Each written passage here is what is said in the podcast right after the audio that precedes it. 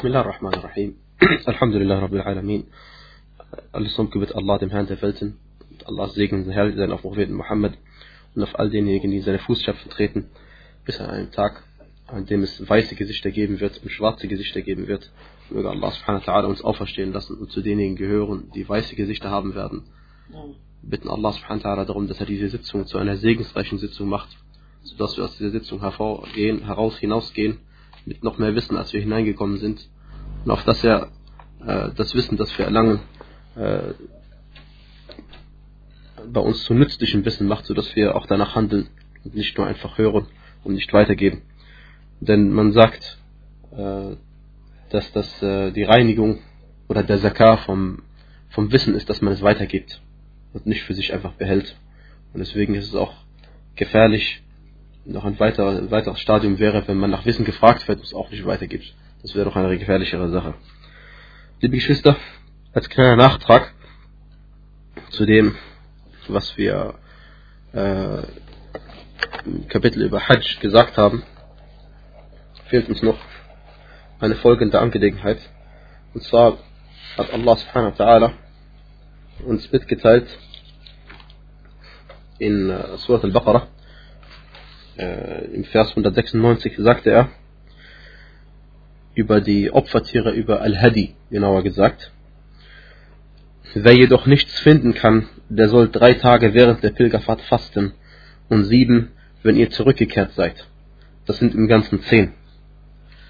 Und das gilt nur für den, dessen Angehörige nicht in der geschützten Gebetsstätte wohnhaft sind. Und fürchtet Allah. Also über diesen Vers müssen wir uns noch unterhalten. Und zwar hat Allah subhanahu wa ta'ala Al-Hadi für den Mutamatti' und für den äh, Qarin zur Pflicht gemacht. Und äh, der Qarin, der sein äh, Opfertier sowieso von zu Hause mitnimmt, lassen wir außer Acht. Aber den Mutamatti', der muss ja am Tag von An-Nahr, also das heißt am Opferfest, am erst, am, an diesem ersten Eid-Tag, muss er ja sein Opfer äh, opfern. Und wenn er jetzt kein Opfer hat oder keins finden kann oder kein Geld hat, um sich ein solches zu kaufen, so wissen wir, dass Al-Hadi Pflicht ist und am, an Yom al-Nahr äh, geopfert werden muss. Und wenn man es ihm keins hat, dann macht man das, was Allah subhanahu wa ta'ala einem angeordnet hat und fastet drei Tage in der Hajj selbst. Drei Tage in der Hajj selbst und sieben, wenn man wieder äh, zurückgekehrt ist. Wann beginnen diese drei Tage? Sie beginnen, sobald man äh, den Ihlal gesagt hat, also sobald man äh, gemeint ist, sobald man in den Weihezustand eingetreten ist, in den Ihram-Zustand eingetreten ist. Und das beginnt ja in den Hajj-Monat, in der Shawwal und Dhul-Qa'da und Dhul-Hijjah. Also so, am Anfang vom ersten Shawwal, ersten, sobald der erste Shawwal eingetreten ist, darf man schon die Absicht fassen. Wenn man dann schon die Absicht gefasst hat, ab diesem Zeitpunkt darf man schon äh, drei Tage äh, fasten von diesen äh, zehn Tagen, wenn man davon überzeugt ist, dass man sich diesen Hadi nicht leisten äh, kann. Und sieben, wenn man wieder zurückgekehrt ist, das heißt, sobald man äh, sich auf den Weg zurückgemacht hat, darf man beginnen, diese sieben Tage zu fasten. Und die Ansicht von Aisha und Ibn Umar radiallahu anhum äh, ist, dass diese drei Tage zu fasten am besten ist, dass man das vor Arafat macht. Vor Arafat macht. Äh, der Grund natürlich ist, weil der Prophet sallallahu alaihi wasallam gesagt hat, Ayyamu Mina, Ayyamu Aklin wa Shurb. Das heißt, die Tage von Mina sind Tage des Essens und Trinkens. Das sind also Festtage. Und deswegen sollte man an diesen Tagen, äh, also darf man an diesen Tagen nicht fasten, wenn man nicht äh, fasten muss, wie in bestimmten Fällen. Denn es kann ja sein, dass man ein Opfertier gehabt hat und es dann gestorben ist, oder ein Opfertier gehabt hat und es davon gelaufen ist, oder was auch immer, oder dass man arm geworden ist, äh, noch vor diesem einen Tag, und dann, wann soll man dann diese drei Tage fasten? Dann fastet man die Ayam al-Tashriq, die drei Tage, also nach Yom al-Nahr. Yom al-Nahr ist der Eid-Tag, das ist der 10. von Dhul Hijjah, und Ayam al-Tashriq sind der 11., 12. und 13. Diese drei Tage dürfte man dann fasten, beziehungsweise müsste man dann fasten, weil man keine andere Möglichkeit mehr hat. Aber am besten ist es, dass man vor, vor, vor Arafat noch fastet. Warum? Weil wir wissen, dass der Prophet sallallahu alaihi wasallam am Tag von Arafat nicht gefastet hat und dass der äh, zehnte Tag verboten ist zu fasten, weil es der Feiertag ist und äh, und der letzte Tag ist also der achte Tag. Also die letzten Tage sollten der sechste, siebte und achte sein, wenn möglich. Und auch haben das die Sahaba radiallahu anhum im Hajjat al-Wada' gemacht, so ist es überliefert worden. Und es ist ja ein Pflichtfasten, äh, sodass man keine Wahl hat. Und wenn man vom Hajj abgehalten wird, wenn man vom Hajj abgehalten wird, dann schlachtet man einfach sein Hadi. Ein Hadi, derjenige, der Qiran macht oder derjenige, der Tamattu macht. Und dann ist er aus diesem Weilzustand ausgetreten. Und er muss sein Hajj und sein Umrah nicht nachholen. Und wenn man kein Hadi hat, braucht man auch nicht fasten. Wenn man kein Hadi hat, braucht man auch nicht fasten. Denn Allah subhanahu wa ta'ala sagte im, äh, in diesem selben Vers, Wer jedoch nichts finden kann, äh, der soll drei Tage fasten während der Pilgerfahrt und sieben, wenn ihr zurückgekehrt seid. Und hier heißt es wortwörtlich im Koran, فَصِيَامُ ثَلَاثَةِ أَيَّامٍ فِي الْحَجِّ Also wer jedoch nichts finden kann, der soll drei Tage während der Pilgerfahrt fasten. Und wenn man abgehalten worden ist, überhaupt zur äh, Pilgerfahrt zu kommen, äh, auch wenn man schon den Ihram-Zustand eingenommen hat, so ist die richtigere Ansicht, dass man äh, nicht sein, äh, dass man auch nicht Fasten braucht. Dass man auch nicht Fasten braucht. Und das ist die Ansicht auch der Al-Malikiyya und der Hanafiya gewesen. Allahs Barmherzigkeit sei auf ihnen allen. Und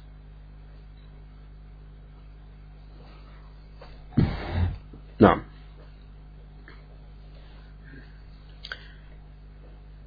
Wenn man zum Beispiel jetzt diese zehn Tage fasten muss und man hat einen Tag angefangen schon oder zwei Tage angefangen schon und danach segnet Allah subhanahu wa ta'ala einem mit ein wenig Geld, sodass man sich ein Opfertier kaufen könnte, dann äh, ist es einem freigestellt. Das ist die Ansicht äh, meines Lehrers, Sheikh Abdul Mu'tad Dahir, dass man dann freigestellt ist. Man darf äh, entweder die zehn Tage zu Ende fasten oder man darf dann einfach das Opfertier äh, opfern und dann ist man von dieser Pflicht befreit. Alhamdulillah. Na. Dann kommen wir zum äh, äh, Kapitel über die Regelungen über Al-Hadi und Al-Udhiyah. Al-Hadi und Al-Udhiyah. Al-Hadi ist gemeint damit äh, das Opfertier, was der Qarin und der Mutamatti' leistet. Und Udhiyah ist das Opfertier gemeint, was der allgemein der Familienvater am Eid-Tag für seine Familie opfert, um Allah subhanahu wa näher zu kommen. Und das Wort Fidya bezeichnet man als das Opfertier, das man leistet, damit äh, der Gottesdienst, und zwar die Hajj ist hier gemeint, oder die Umrah, äh, noch gültig ist. Also Fidya auf Arabisch ma yudfa'u li shay. Etwas, was man leistet, damit eine Sache da bleibt. Und zwar damit der Gottesdienst eben noch gültig bleibt. Das ist damit gemeint. No. Und äh, die äh, Al-Hadi ist auch ein Al-Hadi, was wir gerade gesagt haben, ist etwas, ein Opfertier, das man an die ähm, armen Bewohner der heiligen Moschee verteilt. An die armen Bewohner der heiligen Moschee verteilt. Äh, das ist allgemein damit gemeint. Und das darf man auch machen, jederzeit und ist eine Sunnah, von der sich viele Leute abgewendet haben. Na. Aber wie gesagt, das Hadi, was der Mutamatta leisten muss und der Qarin leisten muss, geht nicht ganz an die armen Leute, sondern wie wir gleich sehen werden, wird das äh, eingeteilt. Na.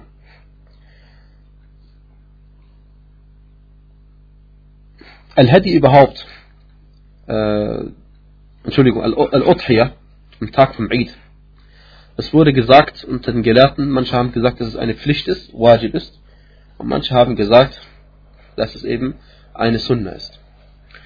Und äh, diejenigen, die gesagt haben, dass es eine Pflicht ist, haben sich darauf gestützt, dass dies der Prophet sallallahu alaihi wasallam und die recht geleiteten Khulafa nach ihm gemacht haben.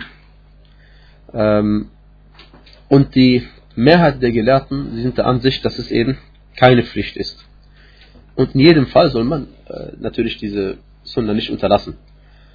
Und der Beleg, dass es eine Pflicht ist, und dass es die richtigere Ansicht ist, weil der Prophet sallallahu alaihi wasallam in einem Hadith gesagt hat, der bei Bukhari und Muslim ist, Man kana dhabaha qabla an yusalli, falyadhbah ukhra makanaha.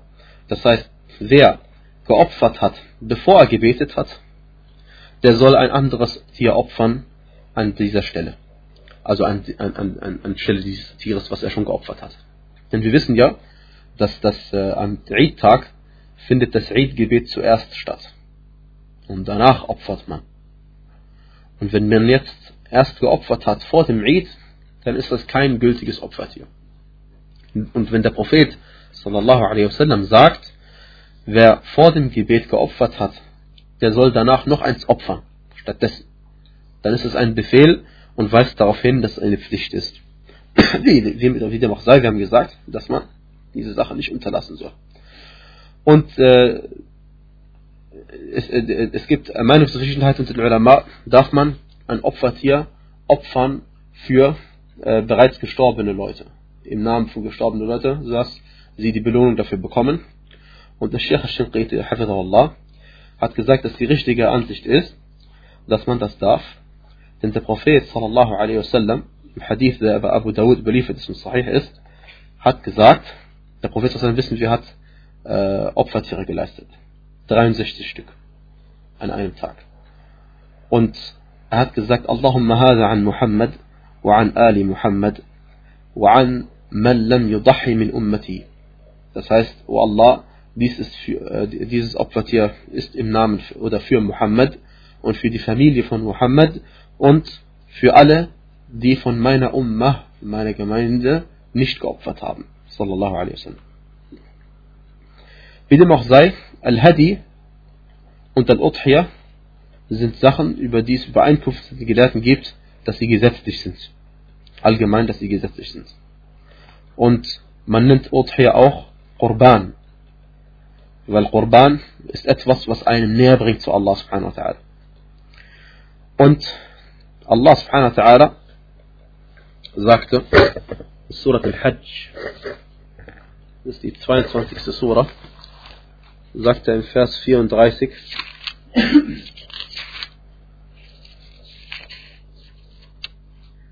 Und für jede Gemeinschaft haben wir einen Ritus festgelegt, damit sie den Namen Allahs über den aussprechen, womit er sie an den vier Füßlern unter dem Vieh versorgt hat. Dann sagte, deswegen sagte Ibn Qayyim rahimahullah darüber, dass das Opfern als Ritual, also als Gottesdienst für Allah subhanahu wa ta'ala und das Blutvergießen für Allah subhanahu wa ta'ala im Namen Allahs ist, ein, ist eine Gesetzesmäßigkeit oder ist ein Gesetz, eine gesetzliche Sache in allen Religionen gewesen.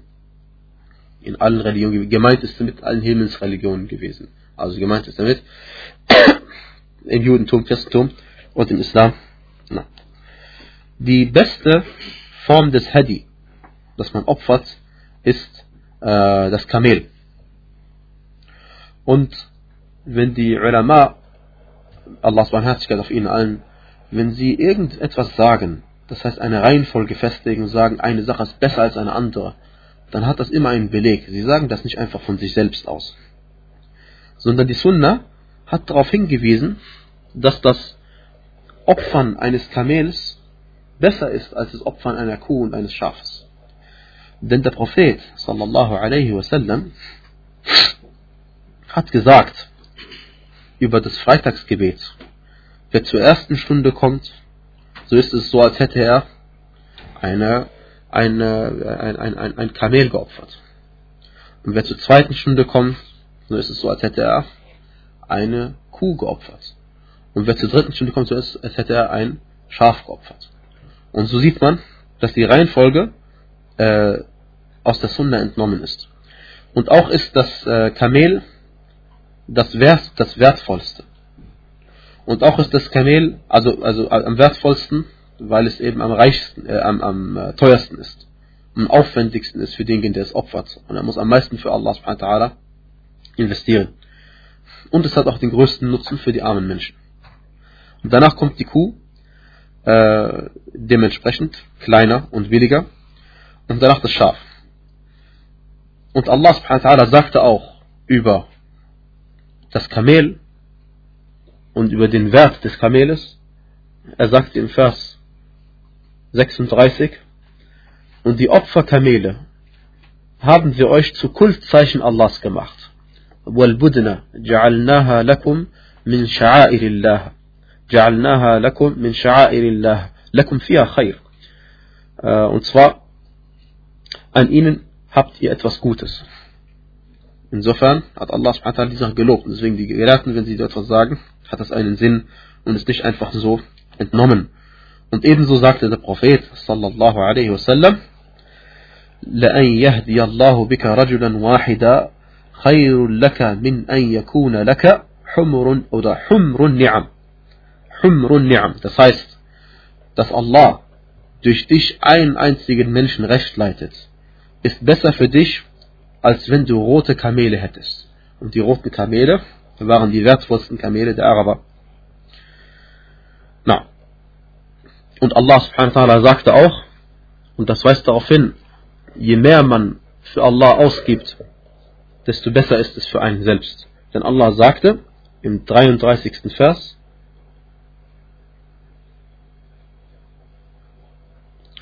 und wenn im 32. Vers, und wenn einer die Kulthandlungen Allahs hoch ehrt, so ist es ein Ausdruck äh, der Gottesfurcht, der Herzen.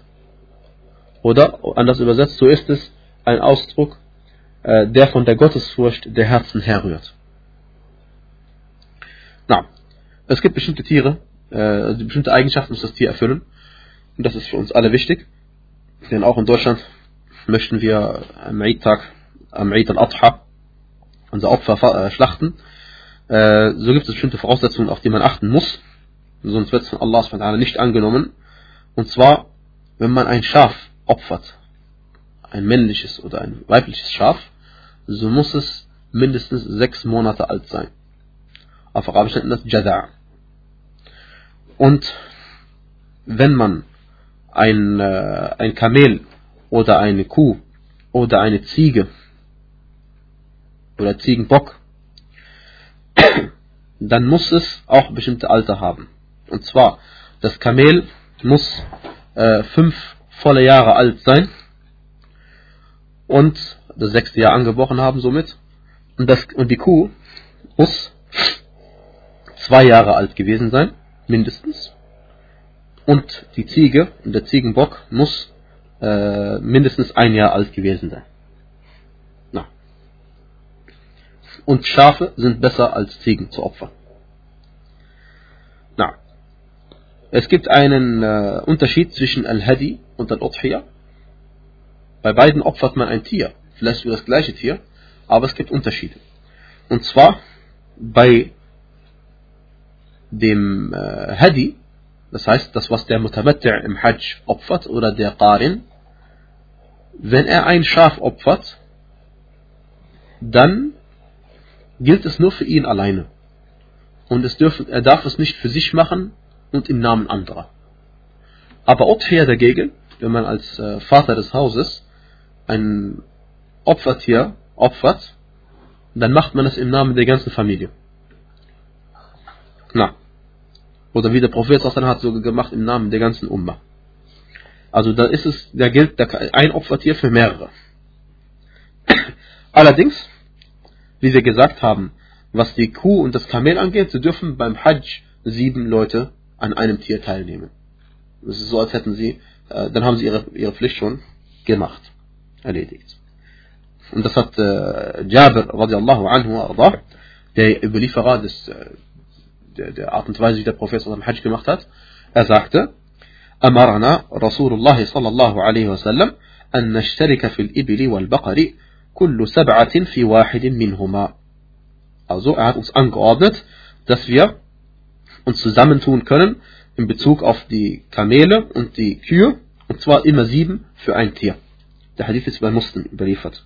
Und das gleiche ist äh, überliefert oder, oder eine andere Überlieferung sagt von Abu Ayyub radiallahu anhu كان الرجل في عهد رسول الله صلى الله عليه وسلم يضحي بالشاة عنه وعن أهل بيته das heißt zur Zeit des Propheten zur Zeit des Gesandten Allah sallallahu alaihi wasallam äh, pflegten die Sahaba so zu machen dass ein Mann ein Schaf opfert für sich und für seine ganze Familie oder Bewohner seines Hauses und Äh, dann sagte der Überlieferer Abu Ayyub radiallahu anhu, فَيَأْكُلُونَ وَيُطْعِمُونَ Das heißt, sie haben dann davon gegessen und äh, gespeist. Sie haben auch gespeist, also anderen Leuten zu essen gegeben. Und der Hadith von Abu Dawud ibn Majah und der Tirmidhi, und der Tirmidhi hat gesagt, dass der Hadith sahih ist. Und, na,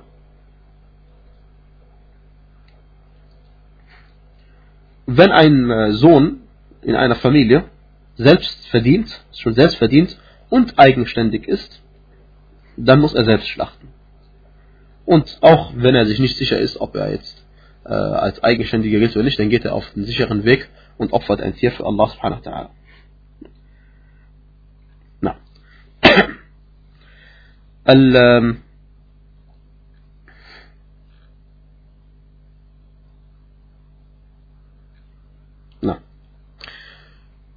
Aber wenn man ein Opfertier leistet, dann darf man nur ein gesundes Tier auswählen. Man darf keine kranken Tiere auswählen. Oder Tiere auswählen, bei denen irgendwelche Körperteile fehlen. Und so ist es verboten, ein Tier auszuwählen, äh, das einen deutlichen äußerlichen Mangel hat. Oder ein Tier auszuwählen, das blind ist. Oder ein Tier auszuwählen, das so alt ist, dass es kein Knochenmark mehr hat und das ist, ist es verboten, ein Tier zu opfern, das nicht mehr äh, normal laufen kann wie die gesunden Tiere. Und, äh, oder ein Tier, das die Zähne verloren hat. Oder ein Tier, das aufgrund seines Alters keine Milch mehr geben kann. Und überhaupt ein krankes Tier. Und all das hat der Prophet sallallahu alaihi wasallam in einem Hadith bei Abu Dawud al-Nasai überliefert, äh, gesagt. Und der Hadith ist sahih, wo er gesagt hat, vier Tiere dürfen nicht geopfert werden und dann hat er äh, die Tiere auferwählt und alle, die wir erwähnt haben, fallen in diese Kategorie rein. Na, und die, der, wann ist der Zeitpunkt des Opferns von Al-Hadi und von Al-Udhiyah? Beginnt mit, äh, na, äh, mit dem, dem, Zeitpunkt nach dem Eid-Gebet, nach dem Eid-Gebet am 10. von Dhul Hijjah und endet am letzten der drei äh, Tage von Ayam al-Tashriq. Also endet am 13. Dhul Hijjah mit dem Sonntag.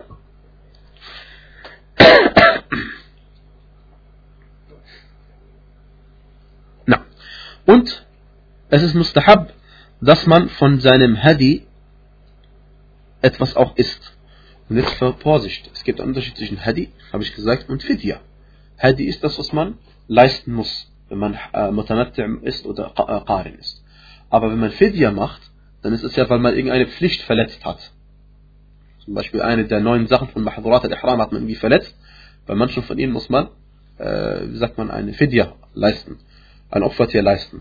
Von diesem Tier darf man natürlich nichts essen. Okay? Ja. Manche Ulama äh, also auf jeden Fall, der Prophet hat gesagt in einem Hadith, äh, der bei Bukhari beantwortet ist, Kulu wa tazawwadu. Das heißt, esst, esst davon und nehmt euch auch davon selbst etwas mit, also als Proviant oder ähnliches. Manche Ulama haben gesagt, dass man einfach dieses ähm, Opfertier dreiteilt und ein, ein Drittel selbst nimmt zum Essen, ein Drittel verschenkt und ein Drittel an die armen Menschen gibt. Äh, wie dem auch sei, Allah subhanahu wa ta'ala sagt im Koran, فَكُلُوا مِنْهَا وَأَطْعِمُوا Das heißt, und esst davon und speist. So sagt er im 36. Vers in Surat al-Hajj. dann esst davon und gebt dem Bescheidenen und dem fordernden Armen zu essen. Na.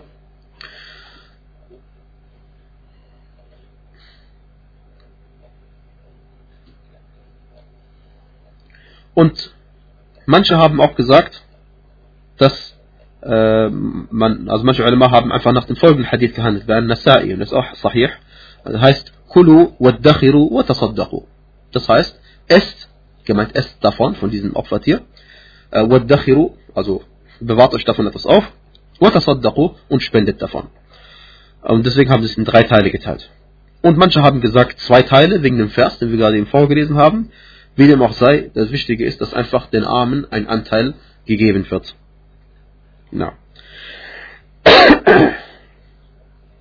Was ist, wenn man zum Beispiel ein Opfertier ähm, ausgewählt hat und hat sich jetzt vorgenommen, dass man ein bestimmtes Opfertier opfert für sich und für seine Familie? Dann ist es einem verboten, dass man seine Haare schneidet oder seine Haare kürzt oder Haare rasiert. Egal welche Haare. Und es ist einem verboten, dass man äh, die Fingernägel kürzt der Zeitpunkt ist, sobald die zehn Tage von Dhul Hijjah, die ersten äh, zehn Tage von Dhul Hijjah, also sobald der erste Dhul Hijjah Tag angefangen hat, ab da bis zum Opferfest ist dann verboten, dass man diese Sachen macht, die wir gesagt haben. Denn der Prophet sallallahu alaihi wasallam hat gesagt, إذا دخل العشر وأراد أحدكم أن يضحي das heißt, wenn diese zehn Tage eingetreten sind und jemand von euch möchte ein Opfer leisten, فَلَا يَأْخُذْ مِنْ شَعْرِهِ وَلَا مِنْ أَظْفَارِهِ شَيْئًا Dann soll er äh, weder von seinen Haaren noch von seinen Fingernägeln etwas wegnehmen, hatta yudahi, bis er geopfert hat. Der Hadith ist bei Muslim überliefert. Und Ibn Majah auch. Und wenn man dann aber trotzdem so etwas gemacht hat, was einem verboten war, dann bittet man Allah subhanahu wa ta'ala um Verzeihung und wendet sich ihm reuevoll zu. Es gibt aber keine Fidya hierfür. Wenn man ein Tier ausgewählt äh, hat, und danach wirft es Jungen, was ist mit diesen Jungen? Gibt es zwei Ansichten unter den Ulama. Manche haben gesagt, man darf die Jungen dann behalten und andere haben gesagt, man wartet, bis die Jungen dann auch herangewachsen sind und dann opfert, opfert man sie auch dann. Na.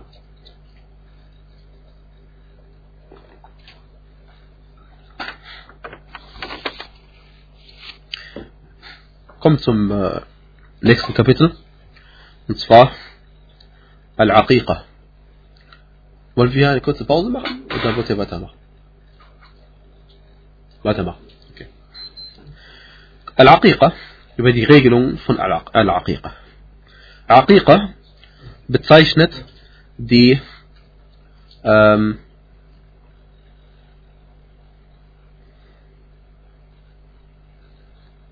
دي دي دي هاغة دس Kleinkindes, des geborenen Kindes, die man äh, abrasiert. Das ist damit gemeint. Und Aqiqa, äh, hier im Fiqh ist, ist damit gemeint, dass der im Allgemeinen der Vater des Kindes, sei es eine Tochter oder ein, äh, ein Junge, äh, ein oder zwei Tiere opfert, die wir gleich sehen werden, für sein neugeborenes Kind. Vier Sohn, zwei, vier Mädchen, ein. Na. Und das ist eine Sunna äh, des Gesandten Allah sallallahu alaihi wasallam, denn er hat das gemacht für Al-Hassan und Al-Hussein radiallahu anhum wie es Abu Dawud und andere überliefert haben. Und auch die Gefährten radiallahu anhu haben das gemacht. Und sie haben diese Aqiqa gemacht für ihre Kinder, die ihnen Allah subhanahu wa ta'ala äh, als Versorgung gegeben hat. Und die Tabi'un haben es auch gemacht. Und äh, dass der Gesandte Allah sallallahu alaihi das gemacht hat für Al-Hassan und Al-Hussein radiallahu anhuma, bedeutet, dass auch der Großvater das machen darf im Namen des Vaters, äh, wenn der Vater eben nicht das Geld dazu hat, um das zu tun. Manche Gelehrten haben gesagt, dass äh, Al-Aqiqa Pflicht ist aufgrund dessen, was Al-Hassan über Samurah überliefert hat, und zwar, dass der Gesandte Allahs sallallahu alaihi wasallam gesagt hat, Kullu ghulamin murtahanun bi'aqiqatih. Was man übersetzen kann, im folgenden wie, jedes geborene Kind oder jedes Kleinkind ist gebunden an seine Aqiqa. Und der Hadith ist bei Ibn Majah und Tirmidhi und Al-Jami' überliefert und er ist sahih. Und äh, Imam Ahmad rahimahullah, er sagte, mit gebunden ist hier gemeint, er ist gebunden und darf nicht Shafa'a machen für seine Eltern. Und Ibn Qayyim rahimahullah sagte, als Weisheit dahinter steckt, dass ähm, Al-Aqiqah, wenn man das macht für seine Kinder, dann ist es ein Grund dafür, dass sie äh, guten Charakter haben werden. Und es wurde gesagt, gebunden, äh, das heißt, wenn er, äh, wenn, wenn, wenn, das ist am Shaitan gebunden und wenn er, wenn man Aqiqa macht für ihn, dann werden diese Fesseln gelöst. Wie dem auch sei, es ist eine Sunna des Propheten sallallahu alaihi wasallam, eine Sunna mu'akkada, die man nicht unterlassen soll. Und zu opfern ist besser, als Sadaqa zu geben in diesem Wert.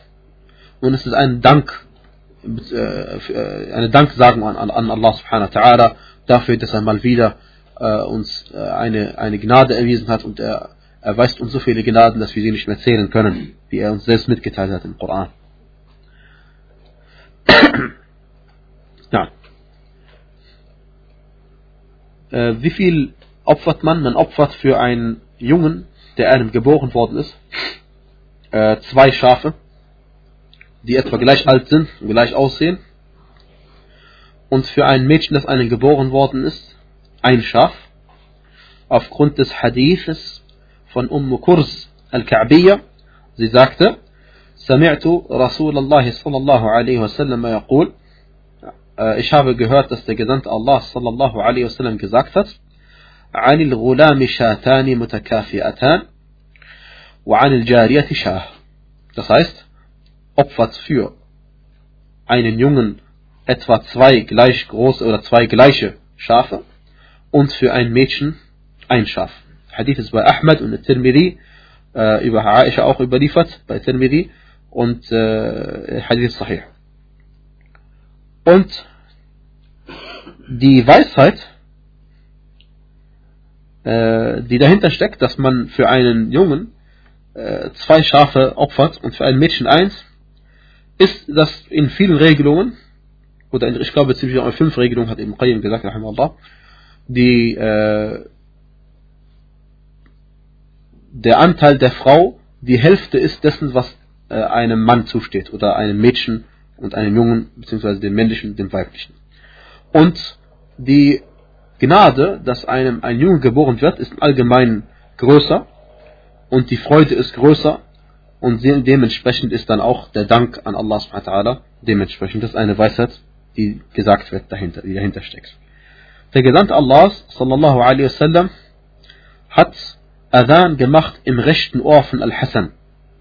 Und der Hadith ist bei äh, Imam Ahmad, Al-Bayhaqi, Al-Daraqutni und Al-Tirmidhi. Al-Tirmidhi sagt, der Hadith ist Hassan und Sheikh Al-Albani rahimallah sagt auch, der Hadith ist Hassan. Und äh, dass man Iqama sagt in das linke Ohr, ist über Ali überliefert, aber allerdings schwach.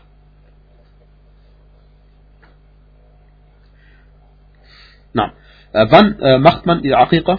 Oder noch einmal, der Vater ist derjenige, der die Aqiqa macht, haben wir gesagt. Wenn der Vater stirbt, dann der Großvater und dann aufwärts. Und dann, wenn die alle gestorben sind, dann die Geschwister, dann die Onkel.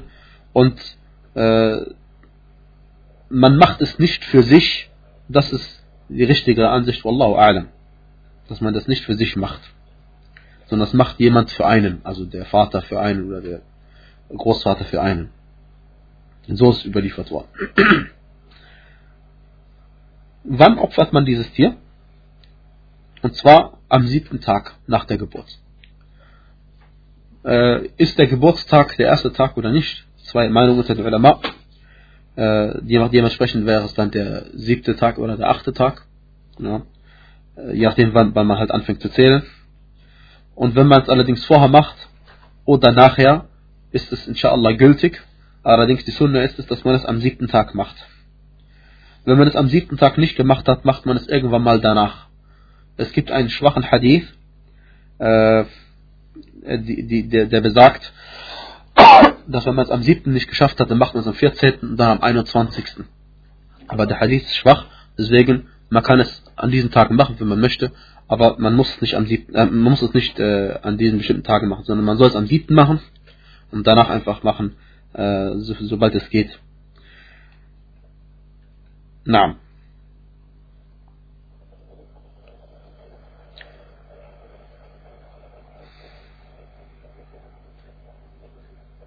Wenn man mehrere Kinder hat, dann darf man nicht einfach äh, für alle Kinder ein Opfer bringen.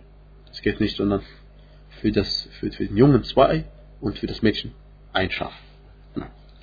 Wenn das Tier zum Beispiel, äh, das Tier, wenn das Kind zum Beispiel stirbt vor dem siebten Tag, äh, dann, äh, wie gesagt, äh,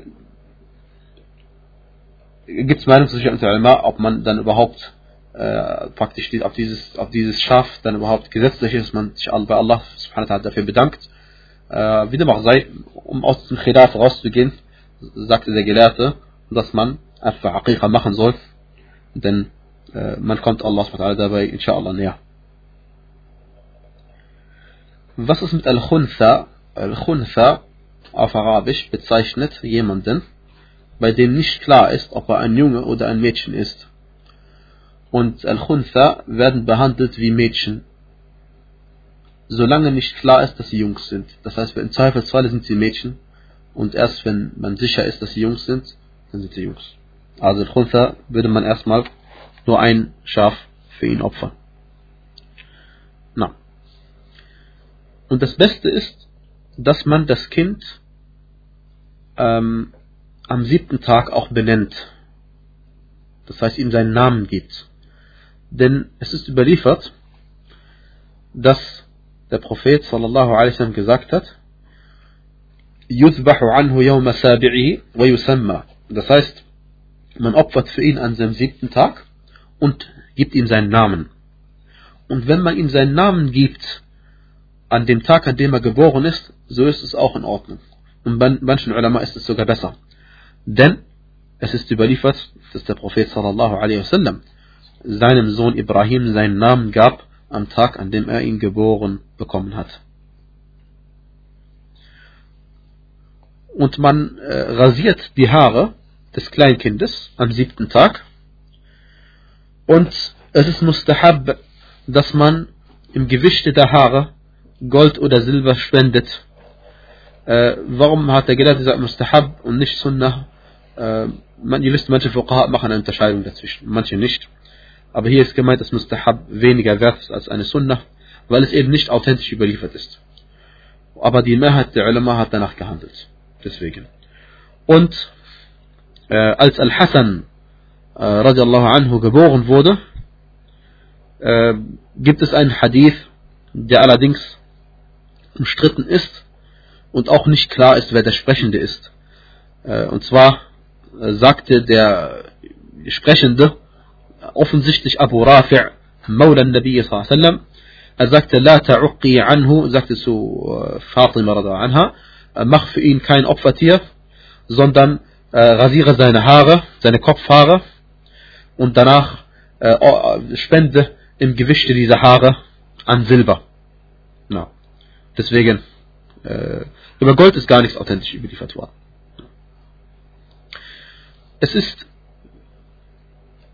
wünschenswert, dass man seinem Kind oder der Prophet hat es gewünscht, dass man seinem Kind einen guten Namen gibt. Und man sagt, es ist ein Recht des Kindes. Und es ist haram, dass man dem Kind einen Namen gibt, der auf irgendetwas hinweist, was Kufr ist. Indem man ihn zum Beispiel äh, benennt Diener des und dann sagt man irgendetwas anderes außer Allah subhanahu wa ta'ala oder einen seiner Namen.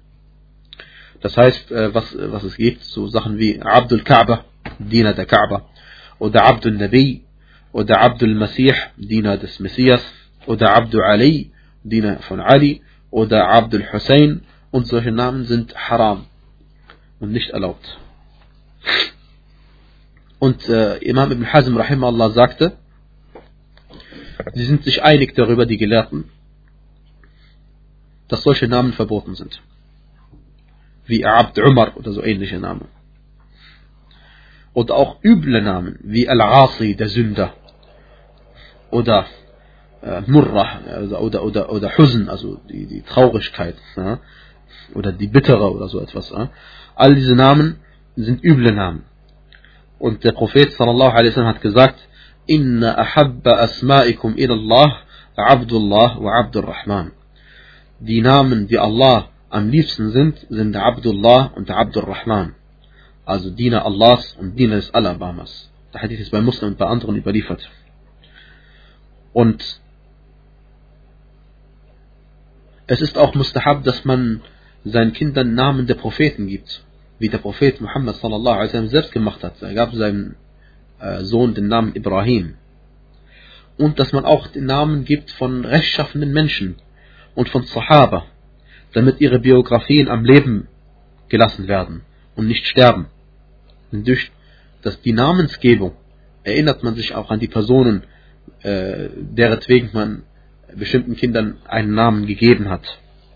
Und es ist verboten, seinen Kindern Namen der Kuffar zu geben, weil das eine Nachahmung der Kuffar ist. Und der Prophet hat davor gewarnt und hat gesagt, wer einem Volk ähnelt, gehört zu ihnen. Also man darf seinem Volk, seinen Kindern nicht einen Namen geben, der typisch dafür ist, dass die Kuffar ihnen, ihren Kindern solche Namen geben. Na, in Bezug auf die, äh, in Bezug auf die Aqiqa äh, und äh, in Bezug auf das Opfertier gelten genau die gleichen Regelungen wie in Bezug auf den Hadi äh, man darf also in Bezug auf das Tier, dass es gesund sein muss und so weiter und so fort und auch auf die Eigenschaften und auf die, das Alter äh, des Tieres und dass man es auch äh, zweiteilen soll oder dreiteilen soll und den Armen einen Anteil davon abgeben soll. Und äh, na, was ist, wenn man ein Opfertier gewählt hat, bei Udhiyah zum Beispiel, und aber als man das Opfertier gewählt hat, war es noch gesund. Und erst danach hat es einen, einen Mangel erlitten. Dann darf man es einfach opfern und es ist gültig. Und äh, die einzige Pflicht ist, dass man bei der Auswahl des Tieres, dieses Tier, äh, ein gesundes Tier ausgewählt hat. Na. Und Udhiyah ist deswegen auch Pflicht als weiterer Beleg. Und zwar, weil der Gesandte Allah sallallahu alaihi wasallam gesagt hat, ein Hadith ist Hassan bei äh, äh, Hassan eingestuft worden. Er sagte, man wajada sa'atan li an yudahi falam yudah fala yahdur musallana. Das heißt, wer es sich leisten konnte, oder wer die Möglichkeit gehabt hätte, zu opfern und nicht geopfert hat, der soll nicht zu unserem Gebetsplatz kommen. Der soll nicht zu unserem Gebetsplatz kommen. Und es wurde gesagt, es ist eine Sunnah aufgrund des, der, Aussage des Propheten sallam, Allahumma hadha an Muhammad wa an man lam min ummati Muhammad. Also, oh Allah, das ist für Muhammad und für alle, die nicht geopfert haben äh, von der Umma des Propheten Muhammad sallallahu alaihi wasallam. wenn man alt genug ist und noch keine Aqiqa gemacht hat, äh, wie gesagt, jetzt zwei Ansichten. Die ersten haben gesagt, der, äh, der Zeitpunkt ist vorbei. Das hätte als Kleinkind geschehen müssen. Und die anderen haben gesagt, äh, die Aussage des Propheten, dass man immer noch gebunden ist mit seiner Aqiqa, gilt immer noch. Und deswegen ist es gesetzlich, dass man sie auch nach einem späteren Alter äh, sich davon trennt, von dieser Pflicht wenn man nur ein Opfertier hat und man einen Jungen bekommen hat, dann schlachtet man das eine und sobald man das zweite dann bekommen hat, schlachtet man das zweite Opfertier. Dies, wenn es in den, innerhalb von den 21 Tagen geschehen ist, haben manche Ulama gesagt, und wenn nicht, dann hat eben das eine Opfertier ausgereicht, weil Allah subhanahu äh, legt einem nicht mehr auf, als man sich leisten kann. Und wenn ein Tier, äh, wenn ein wenn ein Kind tot geboren wird, dann kommt es darauf an, äh, ob das die Seele schon eingehaucht worden war und wann wird die Seele eingehaucht.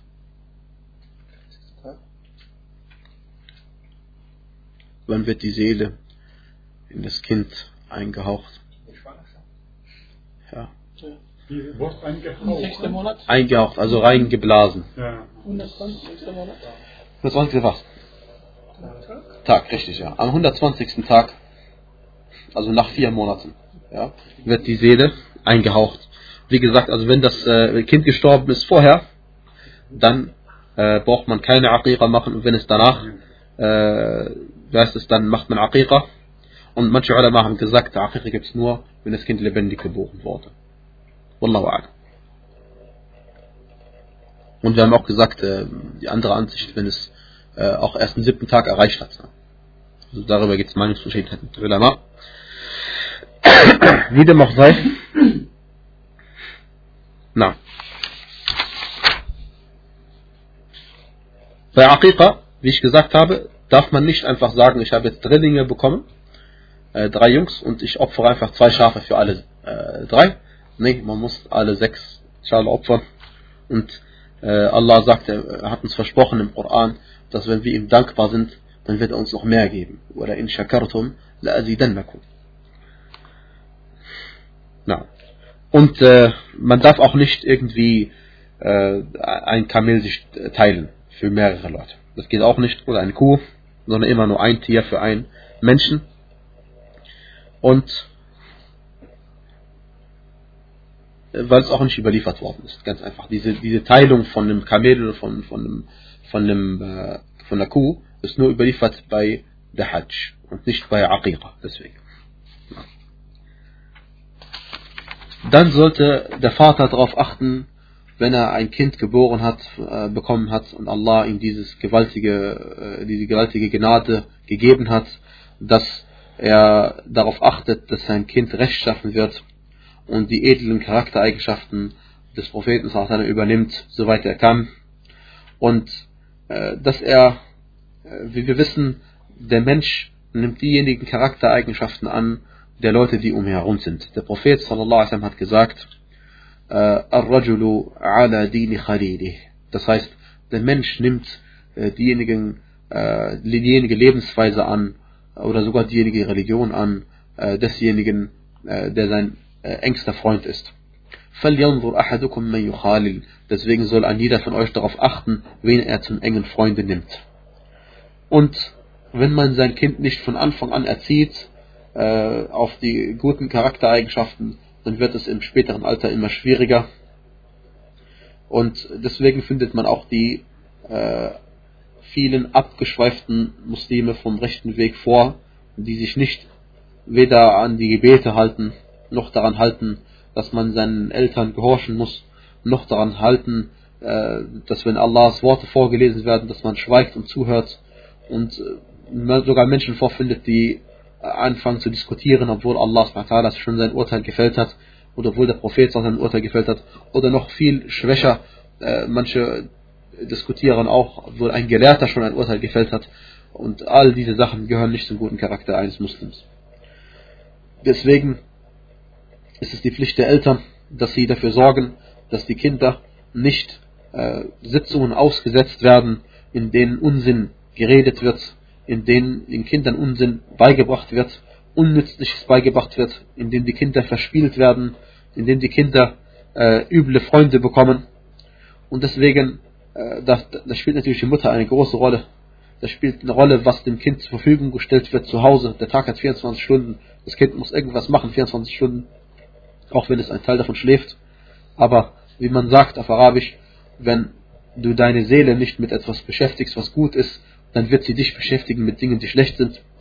Und äh, der Vater ist verantwortlich für seine Familie, denn der Prophet wasallam hat gesagt, jeder von euch ist ein Hirte und verantwortlich für seine Herde.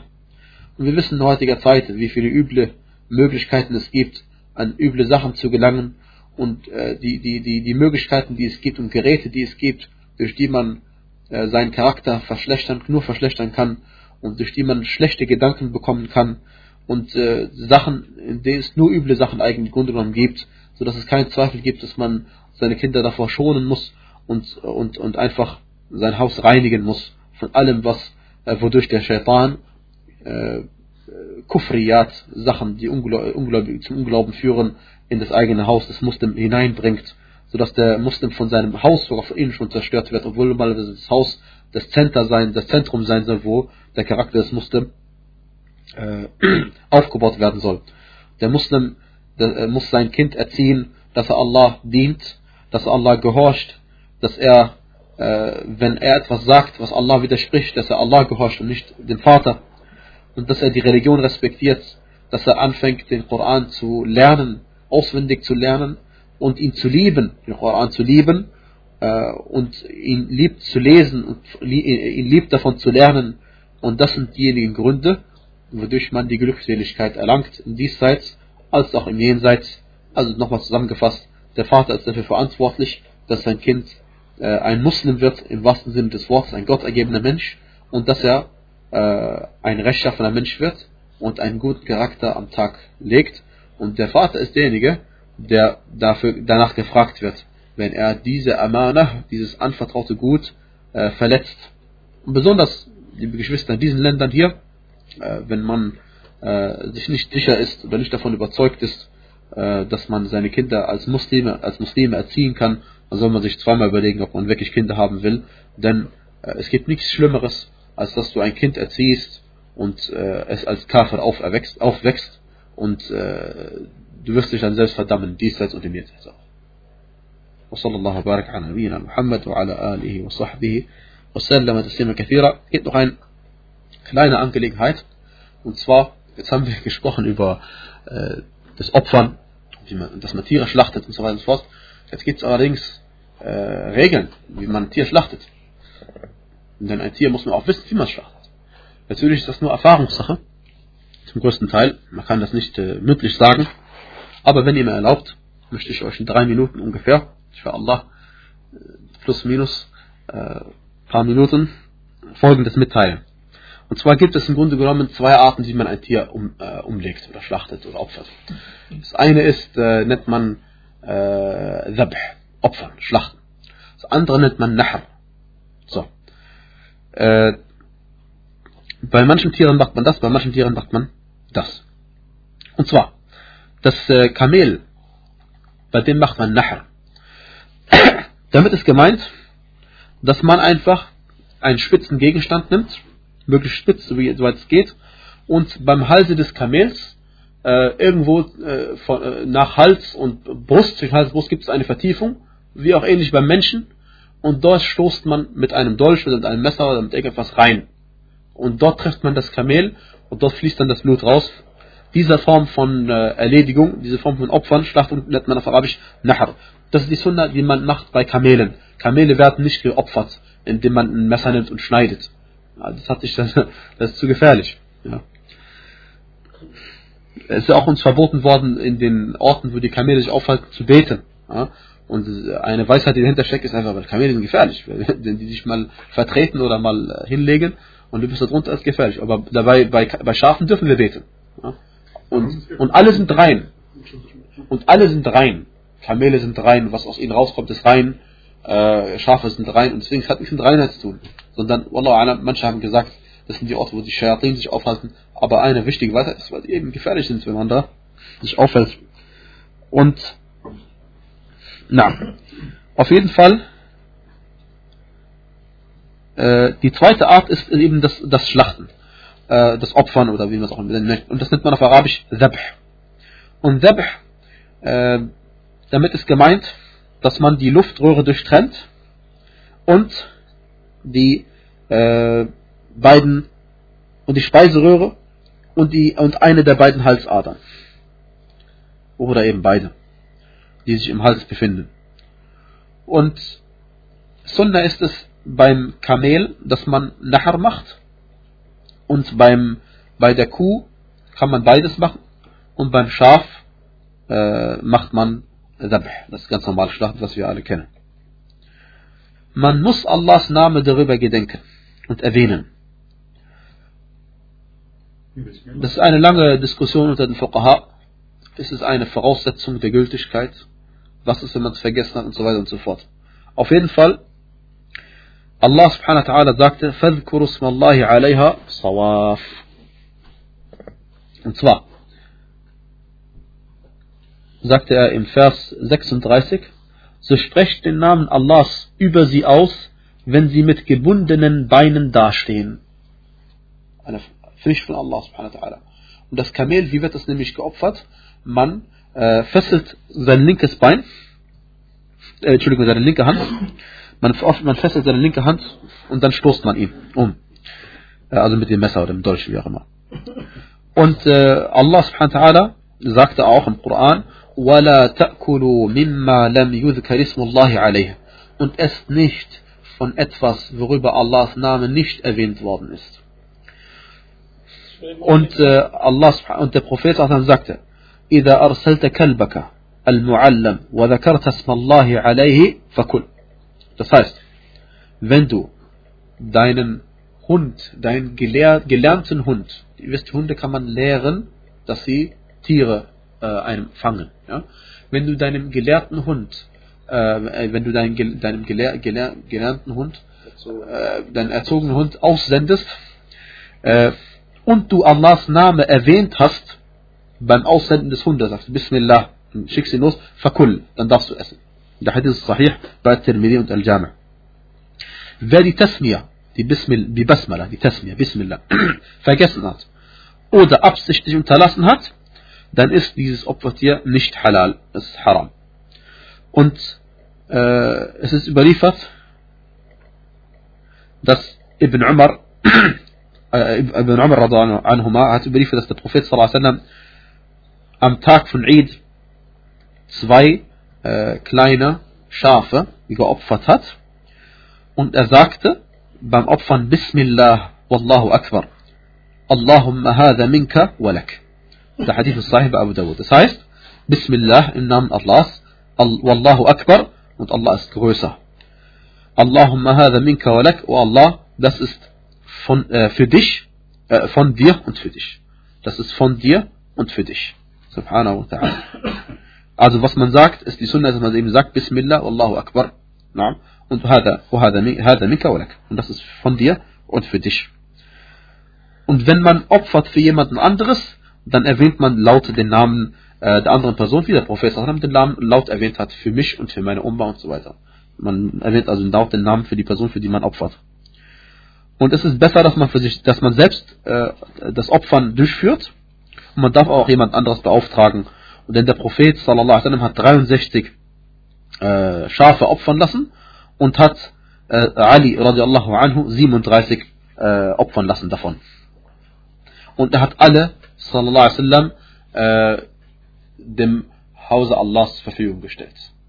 Also, dass, dass die armen Leute von Mekka davon zu essen bekommen. Alle 63, sallallahu alaihi wasallam. Na, und dass man dabei ist, ist noch besser, äh, als wenn man nicht dabei ist. Na. Und auch die Aussage des Propheten, sallallahu äh, wer geopfert hat vor dem Gebet, der soll noch ein anderes Tier stattdessen opfern und wer, noch, wer nicht geopfert hat und wer nicht geopfert, فَلْيَذْبَحْ Bismillah, der soll im Namen Allahs opfern. All das weist darauf hin, dass das Opfer im Namen Allahs eine absolute Pflicht ist. Und natürlich, wir wissen, also nebenbei gemerkt, natürlich das Opfer hier der Juden und Christen ist uns halal, erlaubt, erklärt von Allah subhanahu wa ta'ala. Und die Sunna ist, dass äh, der Imam beim Eid-Gebet äh, vom, von, von, von Nahr, von dem Fasttag, sich beeilt mit dem Gebet, möglichst früh nach dem Sonnenuntergang, weil die Leute nämlich zum Opfern gehen müssen. Und das Opfern, wenn man es richtig macht, kann das schon mehrere Stunden in Anspruch nehmen. Na. Und äh, der Beweis dafür, dass es dass die Udhiyah in diesen Tagen stattfinden soll, 11., 12., 13., ist die Aussage des Propheten sallallahu alaihi wasallam, Ayyamu Mina, Ayyamu Aklin wa Shurb. Die Tage von Minna sind Tage von Essen und Trinken und die Tage von Minna sind der 11., 12. und 13. Und der Hadith ist bei Muslim überliefert. Und wenn man ein bestimmtes Opfertier auserwählt hat, dann darf man es weder äh, verkaufen noch verschenken, denn man hat es auserwählt, dass es für Allah geopfert wird. Und wenn es viel Wolle bekommt, dann schert man dieses Schaf und gibt diese Wolle zur Spende. Ähm, und wenn dieses Opfertier ein Kind gebärt, dann gibt man äh, diesem Tier, äh, diesem Kind des Neugeborenen von der Mutter ganz normal die Milch und äh, was davon dann übrig geblieben ist an Milch, darf man selbst verwenden. Na. Und äh, vielleicht noch eine kleine Bemerkung, wenn man einem Metzger oder einem Fleischer äh, ein Tier gibt, das er opfern soll, darf er davon nichts nehmen. Also man könnte denken, ich gebe meinem Metzger dieses Tier und er opfert und als Gegenleistung kriegt er etwas davon. Nein, das ist verboten. Du gibst ihm als Gegenleistung anderes. Also Geld oder etwas anderes. Aber von diesem Opfertier, was du für Allah zur Verfügung gestellt hast, gibst du nichts. Und liebe Geschwister, äh, verzeiht mir, wenn ich ein bisschen zu lang gemacht. وصلى الله وبارك على نبينا محمد وعلى آله وصحبه وسلم تسليما كثيرا